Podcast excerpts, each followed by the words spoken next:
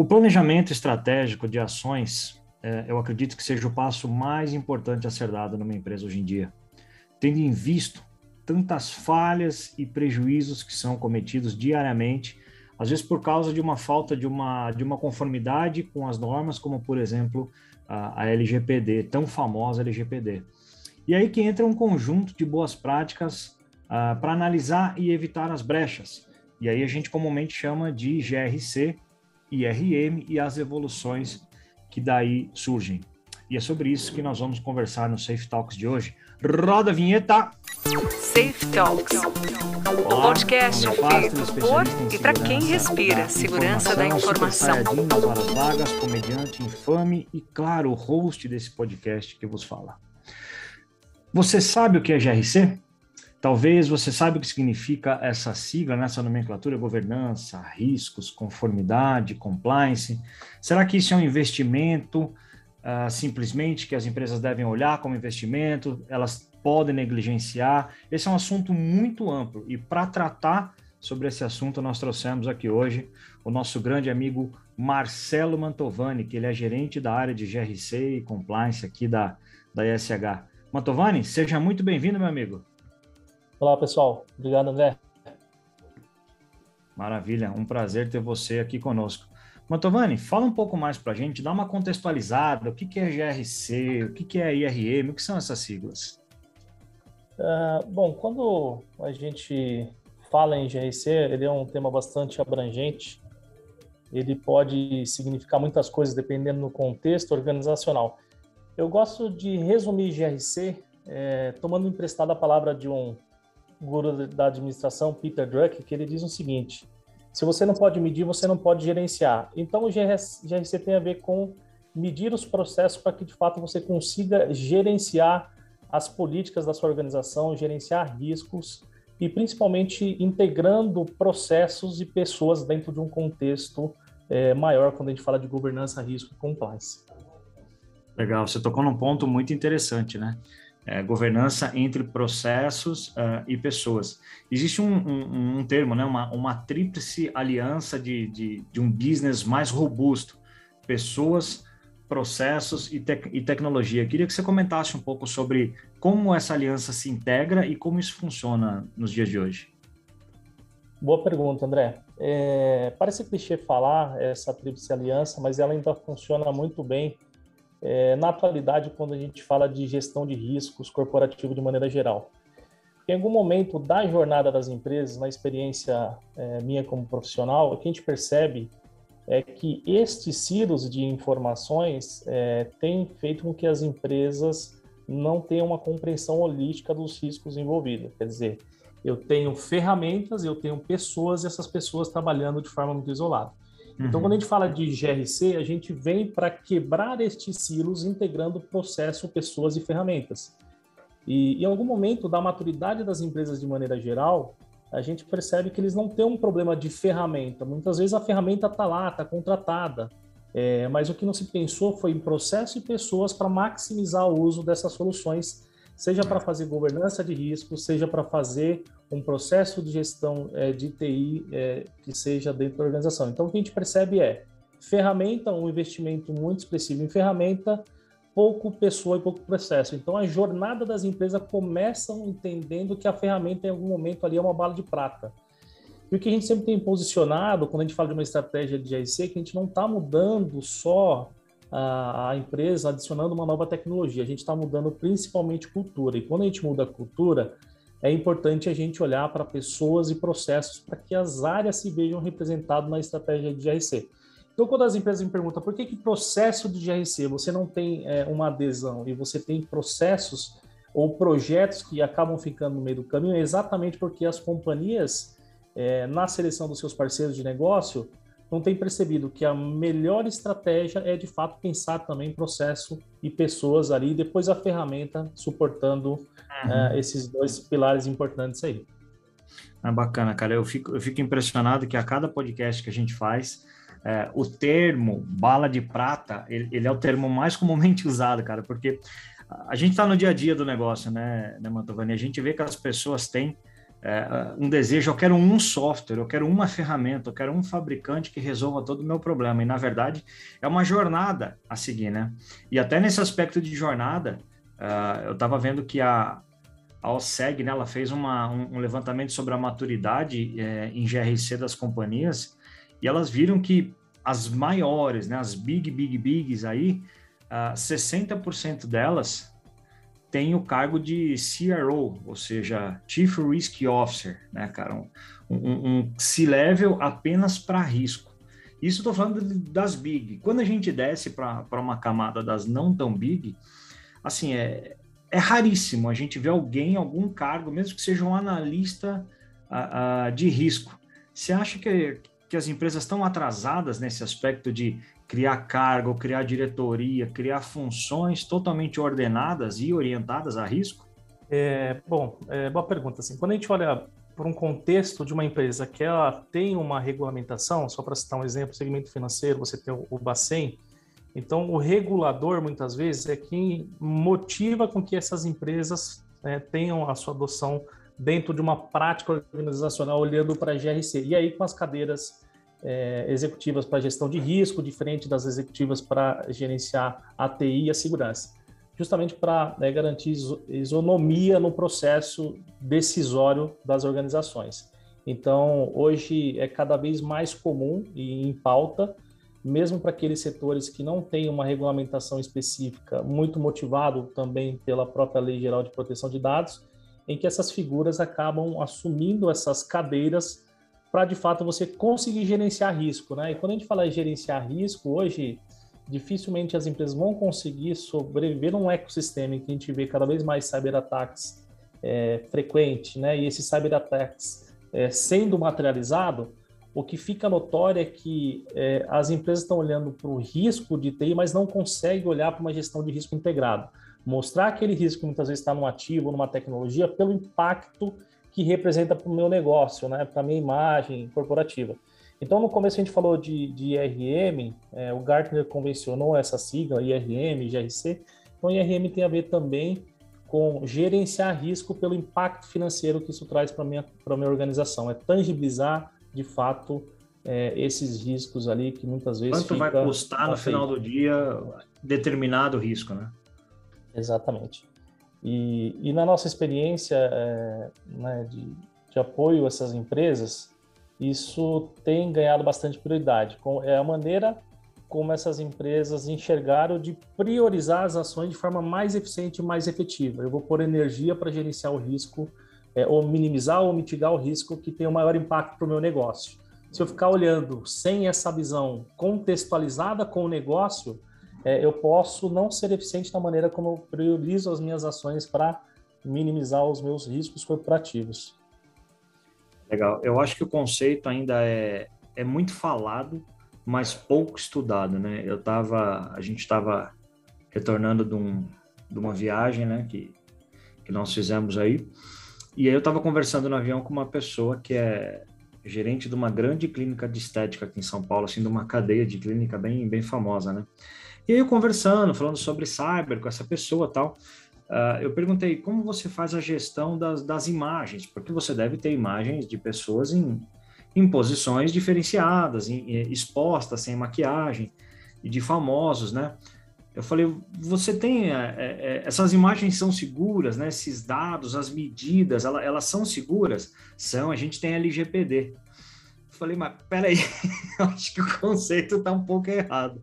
Então eu vejo assim que muitas pessoas iniciaram o processo de implementação de processos como um todo, mas não não existe uma, uma integração assim, né? Assim, processos e tecnologias integrados. Até estudos apontam que é alarmante assim que não mais do que 10% das empresas que tratam dados e informações, não mais do que 10% dela, é, delas possuem algum tipo de, de, de integração.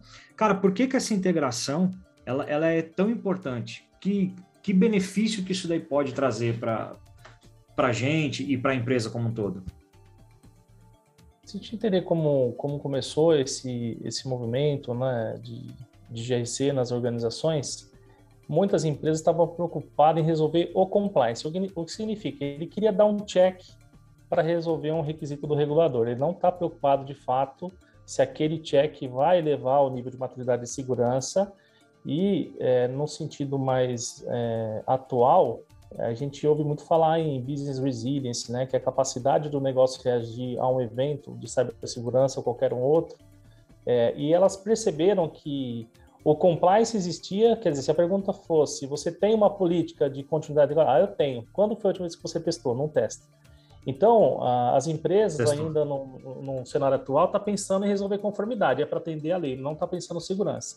É, de fato, não está pensando como integrar uma política de continuidade com uma estratégia de recuperação efetiva dentro do ambiente.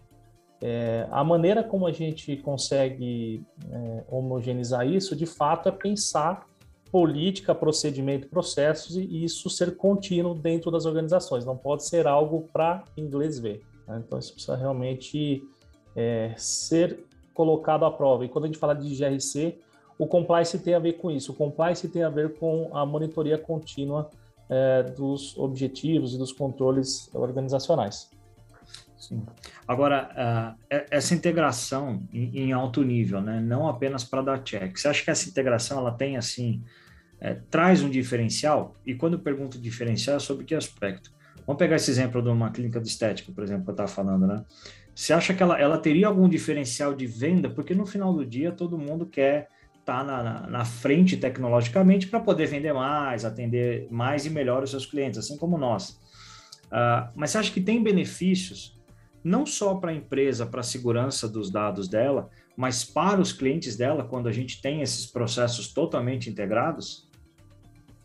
Sem dúvida. É, tem aquelas empresas que enxergam um programa de adequação, por exemplo, à lei, como um custo, mas tem aquelas empresas que percebem isso como a oportunidade para adicionar capital de segurança e de privacidade à empresa, fazendo com que a sua marca seja melhor vista pelos seus clientes e investidores. Eu gosto sempre de destacar a gestão de risco pela oportunidade que isso traz para as organizações. E tem até um estudo interessante da, da Cisco, em que ele mostra, por exemplo, para as empresas que investiram até um dólar, obtiveram até 3,3 dólares de retorno sobre esse investimento com programas de privacidade. E aí ele traz uma série de indicadores. Então, quer dizer, se eu fortaleço os meus controles, eu elevo o nível de maturidade e de segurança, significa que eu tenho o meu ambiente mais tempo é, disponível. Então, eu melhoro meu indicador de disponibilidade, eu, eu consigo ser mais rentável. Então, tem uma série de benefícios que programa de GC agrega para a organização. Então, não é só um programa para resolver conformidade. De maneira geral, esse investimento é percebido pela maioria das organizações aí que fizeram parte desse estudo. Legal. E aí uma pergunta que é concomitante, né? Que inclusive é, é essa pessoa que eu vim conversando dentro, dentro, do avião me fez. Ela falou assim: ah, legal, mas pô, você está falando de, de, de, uma implementação mais pesada, isso de repente pode ser algo muito caro. Mantovani, GRC é para qualquer tamanho de empresa? Tem, tem, por exemplo, tamanho mínimo que seria interessante? Como, qual que é a tua visão de negócio em relação a isso? Sim, é, em linhas gerais, né, nenhuma empresa acorda falando que quer ter um programa de GRC. Muitas delas vai ter um regulador ali por trás motivando a adoção, né, para resolver conformidade. Quando a gente fala de um ambiente SMB, muitos desses ambientes estão impactados já por uma regulamentação, quer queira ou que não, que é a própria LGPD. Então, no final do dia, é, quando a gente fala de, LGPD, ela está na disciplina de conformidade. Essas empresas precisam observar esse, essa regulamentação e trazer as práticas para adequação. Então, uh, podemos dizer que hoje é para a maioria das empresas, mesmo aquelas que não têm uma regulamentação é, de setor específica. Porque, assim, um, um, o maior medo da, das pessoas é justamente elas não têm uh, os estudos ou não viram estudos que apontam uh, a questão do quanto você investe né? E, e, aí para de ser custo, né? Isso torna-se um investimento na empresa e o resultado a curto, uh, médio e longo prazo que isso pode trazer. Agora, um ponto que o pessoal sempre me pergunta, uh, quando a gente traz né, a nossa sopa de letrinhas e siglas, e assim como cada tecnologia, todas elas têm uh, as suas siglas. Alguma empresa, e até eu vou colocar uma sigla aí no meio que você vai entender que não tem nada a ver, mas a gente vai tocar nesse ponto. Uh, GRC, LGPD, IRM e DLP. Essa quarta sigla aqui é uma sigla fora, mas a gente vai tocar nela. Essas três aqui, GRC, IRM e LGPD, tem diferença entre elas? Eu posso usar só um ou só outro, ou tenho que usar os três? Como que funciona isso? É, assim, em termos simples, IRM é a maneira como eu vou gerenciar risco financeiro, risco de crédito, liquidez. Então, quando a gente fala de IRM, eu estou abordando muito mais o aspecto de gestão de risco financeiro, de maneira geral. É, LGPD, ela é uma disciplina dentro de conformidade do, do, GRC. Então, quando a gente fala de um domínio de conformidade, eu tenho LGPD ali dentro, assim como eu tenho a 4893 do Bacen, uhum. assim como eu tenho outros frameworks de mercado dentro desse cenário aí figurando como fontes autoritativa. É, então, GR, é, LGPD ela não figura como uma sigla adicional. IRM e GRC sim, mas é uma convergência de risco é, operacional, risco de TI com risco financeiro. E DLP, é, bom, aí é uma sigla mais específica para uma tecnologia. Exatamente. Exatamente. O DLP, cara, o que, que acontece? Às vezes a gente vai falar com alguns clientes e aí toca no assunto governança, IRM, LGPD, e aí os caras viram e falam, não, tem o DLP. E aí, muitas vezes, eles querem fazer é, um, um discovery do que eles têm de arquivo e o nível de sensibilidade desses arquivos, né? Se são arquivos que podem ou não ser divulgados e querem que o DLP, além de fazer esse discover, que ele faça o controle. Então, por exemplo, ah, não posso divulgar o endereço dos funcionários da empresa. Eles querem que o DLP tenha essa, tenha essa inteligência. Eu já, eu já peguei casos, casos assim de clientes que nos trouxeram isso. Cara, contextualiza um pouco essa, essa diferença e essa disrupção que há entre o mundo de governança e LGPD com o mundo de, de DLP. É, eu posicionaria que é, soluções de DLP ou serviço, ela está conectada a uma disciplina muito forte de conformidade, seja para atender uma política interna de prevenção ao vazamento de dados, ou agora com a própria LGPD. É, no final do dia, a gente não tem privacidade se você não tiver a proteção de dados. Então, é Lei Geral de Proteção de Dados. Então, o DLP vem muito forte ajudando nesta proteção de dados, criando uhum. estratégias de proteção de dados, principalmente para aqueles que são escopo é, da LGPD. Então, eu vejo o DLP como mecanismos de controle para resolver conformidade de impacto à privacidade de dados. Ele é parte da estratégia também é, de GRC, mas ali entrando como um controle é, e não como uma estratégia isolada, que pode ser um controle para atender LGPD ou uma norma interna específica, alguém que determinou que é, um determinado balancete não pode vazar antes da divulgação, então eu crio estratégia para atender essa normativa que é interna, aquele balancete que não pode vazar antes de uma publicação para os investidores. Então eu crio ali uma estratégia de proteção para isso. É, então ela está muito mais no controle é, e nas garantias da, da, efetividade desse controle do que um programa apartado. Né? Ninguém como um, programa de DLP, ele vai estar ali para suportar um programa mais amplo é, de gestão de risco. Ainda bem que você falou balancete e não borderou, bicho, porque você fala borderou, você entrega a nossa idade na hora. Eu falei, rapaz, esse podcast aqui é só 40 acima. ninguém, ninguém abaixo está sabendo o que quer. É. Mas voltando aqui para o nosso tema, cara, em termos de jornada, em termos de caminhada, vamos, vamos pegar esse exemplo da clínica de estética, por exemplo, que tem uma pseudo LGPD, ela só deu um check na, na adequação, né? Qual seria a caminhada do ponto zero até que ela alcançasse um ponto onde tivesse super bem estabelecida na não divulgação desses dados e na gestão desses riscos. Como seria essa jornada, essa caminhada? Como que ela começa, como que desenrola e qual é o, o, o last mile disso? É, bom, a gente olhando aí também para algumas pesquisas que a gente tem feito, benchmark e até de projetos que a gente tem participado, a gente sempre vai recomendar uma estratégia onde vai permitir eu ter uma visualização do meio ambiente e dessas lacunas. E aí a gente sempre vai começar pelo diagnóstico, assessment, due diligence, enfim, algumas empresas convencionam de maneiras diferentes. Mas basicamente é a capacidade que eu tenho de entender o meu ambiente, comparar o meu ambiente com a regulamentação, qualquer que seja, uhum. e entender essas lacunas. E não só entender essas lacunas, mas entender qual é o risco dessa lacuna me representa no meu contexto de negócio. A Isso é rápido, daí, né? Isso em dois dias é faz, rápido. né? É, qualquer 12 semanas a gente consegue fazer. É, as pessoas têm que entender é... que fazer o levantamento é levantar tudo, pegar todos os dados, todas as informações da empresa, né? E não pegar só os últimos 10 e-mails, né, cara? Exatamente. E realmente ele não pode ser um, um diagnóstico cara crachá. A gente tem visto alguns comportamentos de algumas empresas que faz o cara crachá e não resolve no final do dia, porque uhum. a gente gera ali um relatório de 600 páginas que vira uma bomba. É tantas ações que as empresas não sabem por onde começar. Então é importante que esse assessment ele seja é, capaz de entregar uma visão baseada em risco, porque haja tempo e dinheiro para conseguir fazer tudo. Né? As empresas não têm braço é, e nem investimento ilimitado. Então é importante que a gente compreenda essas lacunas e entregue esse roadmap estratégico e executivo para priorizar aquelas ações que têm maior risco. É, e nesse sentido, a gente também não precisa esperar o assessment terminar de GRC para eu saber que tem algumas medidas emergenciais estruturantes que uhum. precedem as transformacionais que eu posso já olhar para o cenário e já trazer isso como uma discussão.